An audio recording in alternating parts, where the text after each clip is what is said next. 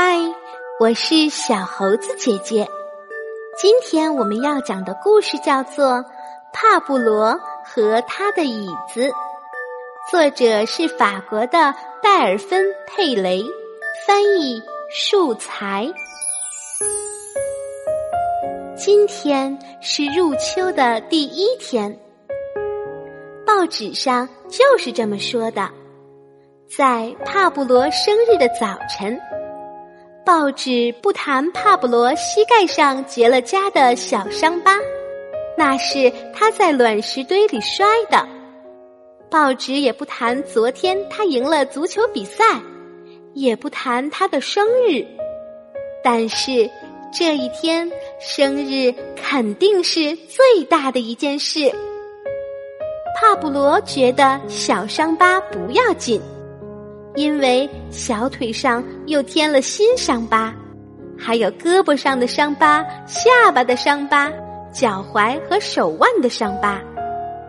帕布罗是杂技演员，但只有那么几天是，多数时候他是学生、小孩子、表弟、牛仔小子，还是足球运动员。生日这一天不用上学，帕布罗吹灭蛋糕上的蜡烛，那蛋糕接下来得吃一个星期呢。他还收到了一份精心包裹的礼物，他撕开包装纸，奶奶的眼里闪出泪光。一把椅子，是的，一把椅子。谁生日时收到过一把椅子？谁想得到这么一件礼物？为什么生日偏要送一把椅子呢？好让你安生一会儿。不知道是谁说了这句刺耳的话，帕布罗听了特别生气，于是。他搬起椅子，把自己关到房间里生闷气。他狠狠地瞪着那椅子，冲他吐舌头。他用脚尖垫在椅背上，试试它是否稳当。半个小时后，椅子还摇晃。过了两个小时，椅子稳稳站住了。一天的时间。帕布罗就成了一名玩椅背的杂技高手。过了几天，帕布罗走出房间，椅子贴在背上。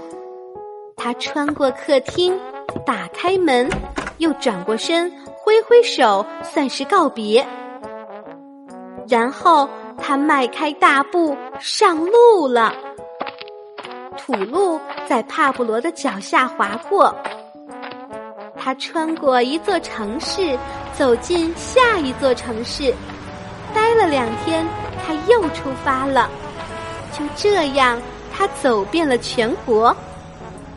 有一天，他走到了新的城市，那里有一个漂亮的咖啡馆露台，人们摆了一些桌子。他开始表演惊险的平衡术。一个路人，然后两个，然后十几个，停下来看他表演。表演结束，人们热烈鼓掌。他很开心。他继续旅行，走过一个国家，又去另一个，一直走下去。人们从口袋里掏出钱给他，这笔钱买面包，好留着明天吃。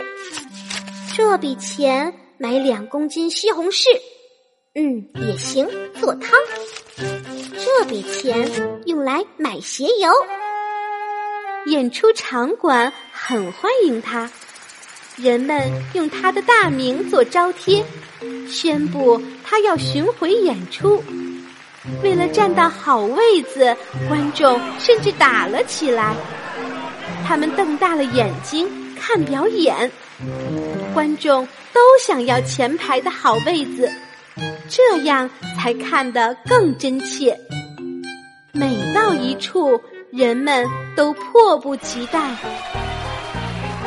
帕布罗穿一身漂亮的演出服，在最豪华的演出中，在最有名的艺术节上，在最佳节目单里，他都赫赫有名。他穿过一座座大都市，那真叫不夜城。他同聪慧的狮子和著名的钢琴家相处融洽，和女王一起用早餐。他登上过热气球，在地球最北端的河里游过泳，在世界上最美的剧场里收获经久不衰的掌声。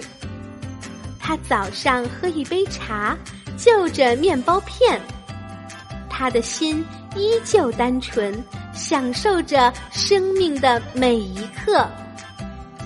尽管酒店豪华，玻璃闪闪，他还是听得出蜻蜓掠过似的声音，还有夜间阳台上吹拂头发的轻盈微风。然后。有一天，他又背起椅子，离开酒店的房间，穿过前台，打开门，大踏步上路了。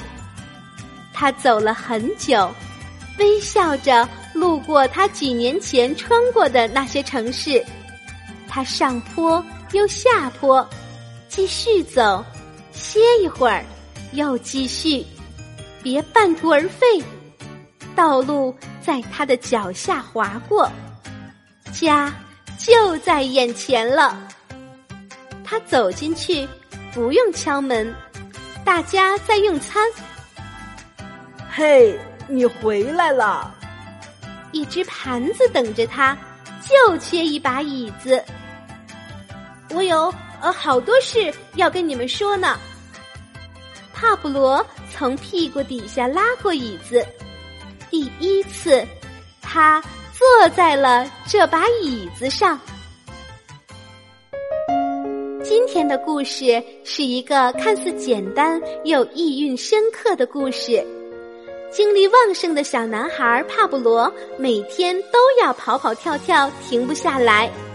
于是，在生日的时候，他收到了一把要他安静的坐在上面，象征着规矩的椅子。他没有选择规规矩矩的坐下来，而是琢磨出这把椅子的其他用法。这就是一个通过创作打破规则的过程，也是帕布罗用独特方式探索和确定自我的过程。每一个孩子都需要一次。必要的心灵成长之旅，才能感受到来自生命的自我探索、成长和绽放。好了，今天的故事就是这些内容。喜欢小猴子姐姐讲的故事，可以给我留言哟。请关注小猴子姐姐的微信公众号“小猴子讲故事”。我们明天再见。